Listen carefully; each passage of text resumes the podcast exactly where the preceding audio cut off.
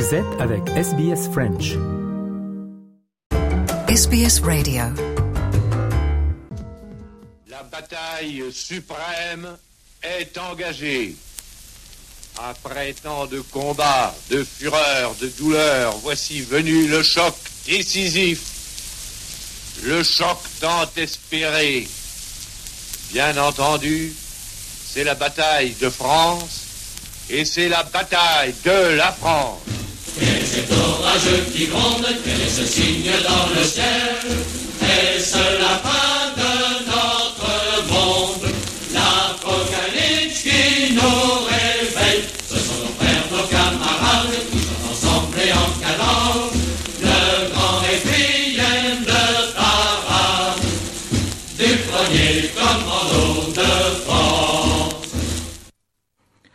Voilà donc euh, l'allocution du général de Gaulle annonçant le débarquement le 6 juin 1944, suivi du chant des commandos SAS.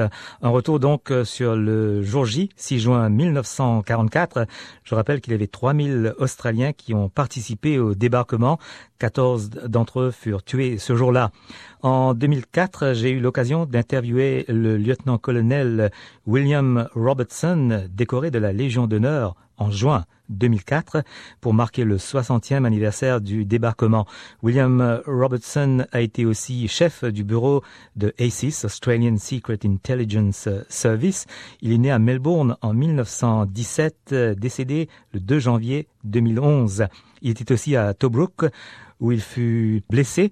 Et puis euh, le 7 juin 1944, et non pas le 6 juin 44, il était sur Gold Beach, sur les plages de Normandie avec le 51st Highland Division. On l'écoute. Well, I was one of uh, a small group of Australian Army officers. I think there were 14 of us. And we'd been sent over to be seconded to the British Army for these operations. Uh, it was really to give us experience of the planning and conduct of a major operation of this kind. And so we all went over and joined various various units in the British Army uh, that were to be engaged in this. And I was, uh, at that stage, I was a lieutenant colonel and had been principal staff officer of an Australian division, so that I was seconded to the 51st Highland Division. And the 51st Highland Division was the reserve division of the 1st Corps that landed uh, in Normandy. And we, uh, I actually landed the, the following day. Some of our, our troops landed um, on the day, but I landed the next day, mainly because, as, as I said, we were a reserve division and I was with the headquarters of that uh, division, and uh, we we landed that the headquarters landed at Aramosh, and the uh, rest of the division landed uh, over on Sword Beach. What can you recall of uh, that particular landing? Well, I can recall uh, pretty clearly because we came down and we were off the beach in in a small ship, a small British coaster, really and so I was uh, there when, not when the actual HR of the uh, thing, but uh, in the afternoon of the first day. And of course, I can recall the naval support that was going on. The battleships and the cruisers were firing across and supporting the troops on land. And above, of course, was a constant air cover of fighters. And in the sea front of me was a constant stream of small craft of all kinds landing craft going in and landing troops and stores and returning to their mother ships for more of the same. And uh, it was just a tremendous scene and I was I was terribly impressed by what I saw and I came away with a very very strong feeling that I was being privileged to witness what I believed was going to be the end of Nazi Germany's domination of Europe the beginning of the end of it anyway it was a tremendously impressive sight.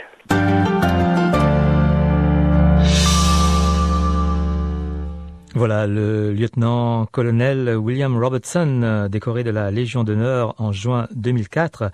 C'était pour marquer le 60e anniversaire du débarquement du 6 juin 1944.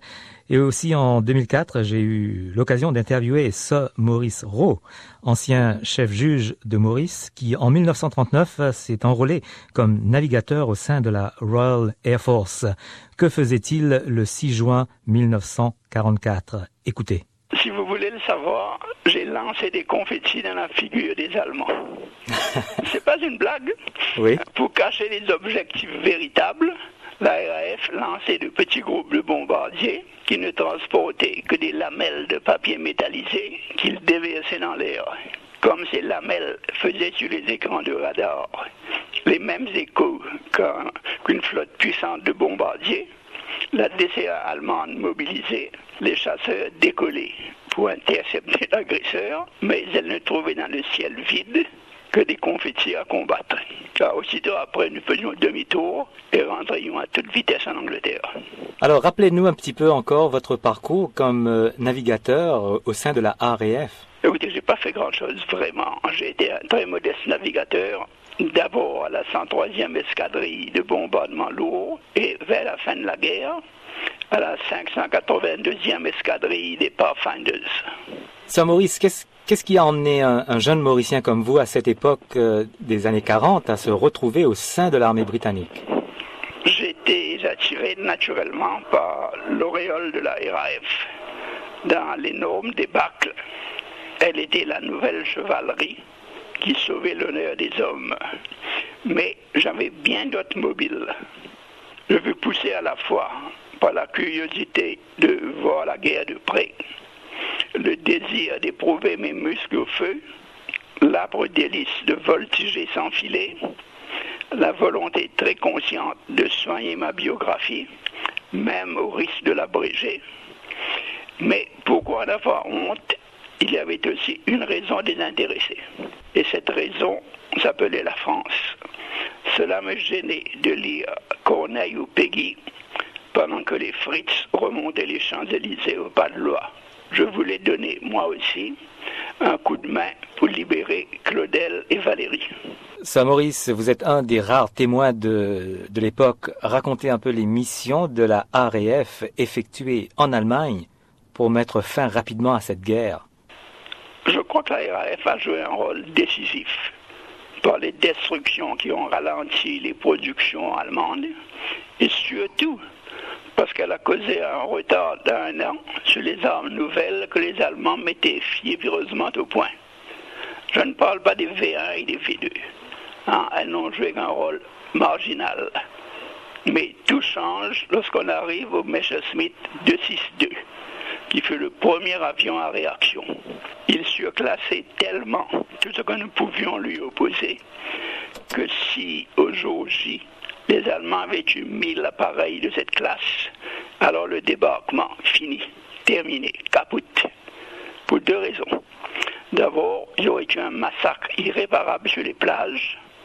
Mais deuxièmement et surtout, le débarquement a réussi parce que par toutes sortes de ruses mirobolantes, les Anglais ont persuadé les Allemands que la Normandie n'était qu'une diversion pour masquer le vrai débarquement qui aurait lieu dans le Pas-de-Calais.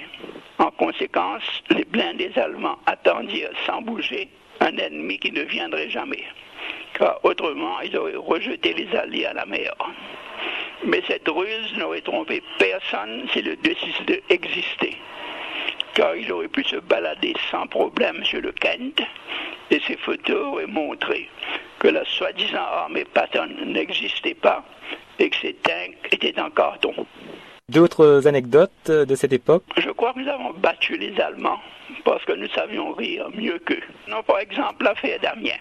Les Allemands qui avaient poussé très loin l'art du camouflage avaient construit près d'Amiens un faux aérodrome avec des avions en contreplaqué. Ayant inventé la ruse, des bombardiers légers de la RAF les arrosèrent copieusement avec des bombes en bois. Ne dites pas que c'était une opération inutile. Cela fait beaucoup pour notre morale, parce que les hommes suivent toujours partout des hommes qui sont capables de ces superbes impertinences.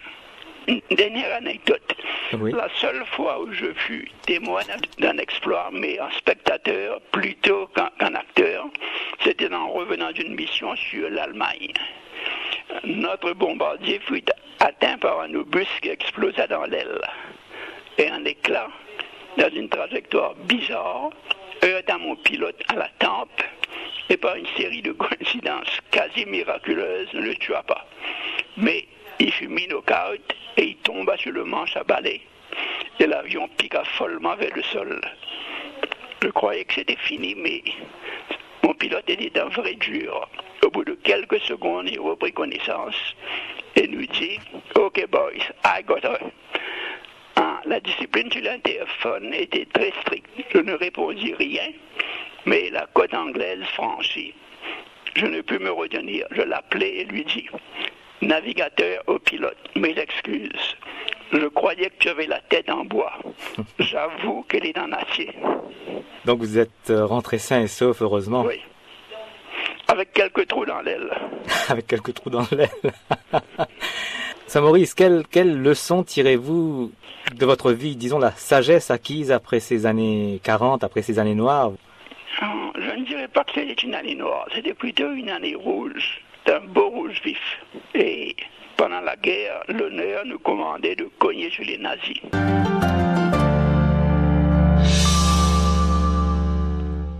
Passe maintenant à Maurice Patureau, capitaine pendant la guerre. Il a participé aux opérations de Libye comme navigateur et puis avec le groupe Lorraine en Angleterre, il a effectué des missions de bombardement contre les Allemands. Il a été fait compagnon de la libération par le général de Gaulle. Il a aussi écrit ce livre, Agent secret mauricien en France de 1940 à 1945. Que faisait-il le 6 juin 1944 Écoutez. J'étais dans l'aviation parce que j'étais pilote civil euh, avant la guerre, euh, quoique avec peu d'expérience. J'ai fait mon service militaire et puis nous avons été démobilisés avec l'arrêt des hostilités en France. Puis je suis parti pour l'Angleterre où je suis rentré détaché euh, dans la Royal Air Force au squadron à l'escadrille 342, groupe Lorraine. Et là, j'ai fait la guerre comme euh, navigateur euh, dans des bombardiers légers, principalement des Blenheim et puis des Boston. Parlez-nous de, du 6 juin 1944. Où étiez-vous et, et que faisiez-vous ce jour-là? Notre mission ce jour-là, c'était de répandre un rideau de fumée euh, devant une des plages de débarquement. Euh, malheureusement, il, il y a eu un choix. Euh, nous avions que 12 avions à fournir et je n'étais pas dans ces 12. Je suis donc euh, euh, resté en spectateur alors que mes euh, condisciples faisaient le, rideau de fumée qui a eu un grand succès du reste. Nous avons perdu un équipage, mais les 11 autres sont rentrés indemnes. Monsieur Patureau, si, nous parlions maintenant de votre livre Les agents secrets mauriciens en France 40-45, quel était tout d'abord le but d'écrire ce livre Il y avait trois objectifs principaux. Ne pas laisser tomber dans l'oubli les actions d'éclat d'un certain nombre de Mauriciens euh, pendant la guerre 39-45. Et je pensais que le 50e anniversaire de la fin de cette guerre était une bonne occasion pour éditer ce mémorial. Ça, c'était un des, des objectifs. Le deuxième, c'était de faire comprendre que via les services secrets, un très petit nombre d'agents pouvaient opérer des destructions considérables avec des résultats tactiques extrêmement importants. Finalement, euh, il fallait retracer sommairement les principaux réseaux ayant été sous le commandement de Mauriciens pendant la période 41-45.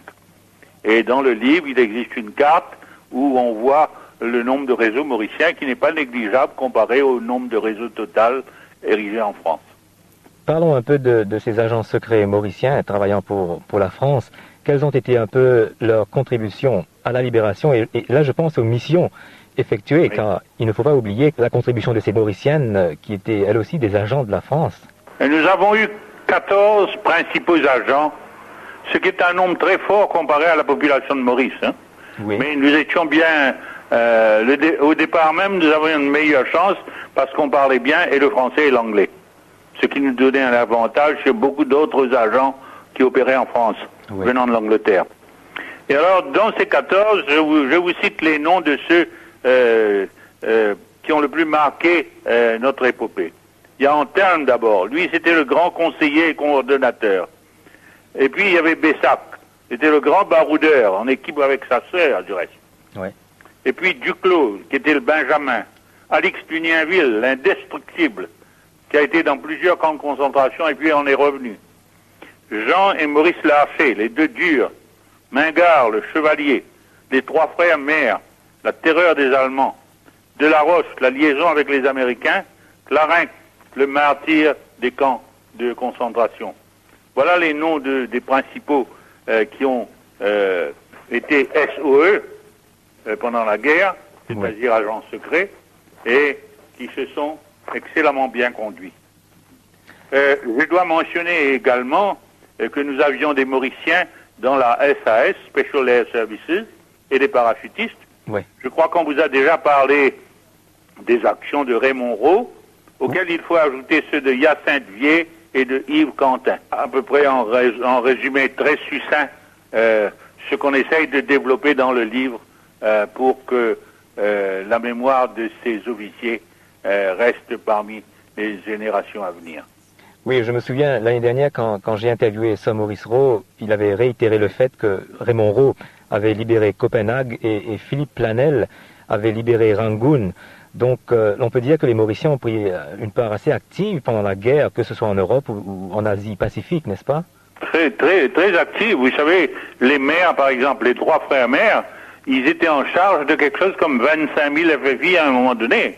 Mingard lui-même a eu 8 ou 10 000 personnes sous son commandement. Donc ce n'était pas négligeable. Et puis nous avons eu les deux filles, Alix Dunienville et Madame, Mademoiselle Bessac, qui se sont conduites d'une manière extraordinaire. Et Monsieur Patureau, quel, quel serait le message que, que vous aimeriez adresser aux jeunes d'aujourd'hui, à, à tous ceux et à toutes celles qui nous écoutent? Il y, a, il y a un texte de Brossolette qui était un, un, un agent secret lui-même hein, et qui a écrit pendant la guerre. Et j'aurais voulu, en guise de conclusion, peut-être vous lire ce court texte. hein. En étudiant ces hommes, je cherchais à comprendre en quoi ils se distinguaient de leurs compatriotes.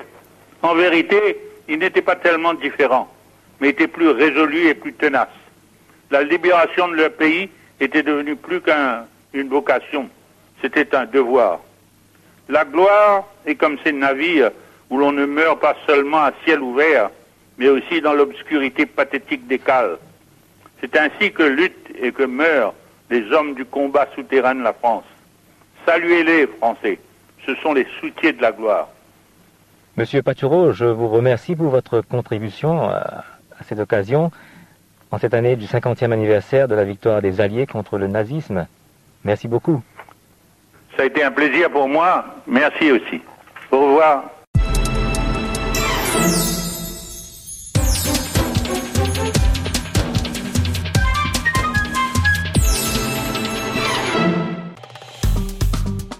Aimez, partagez, commentez. Suivez-nous sur facebook.com slash sbsfrench.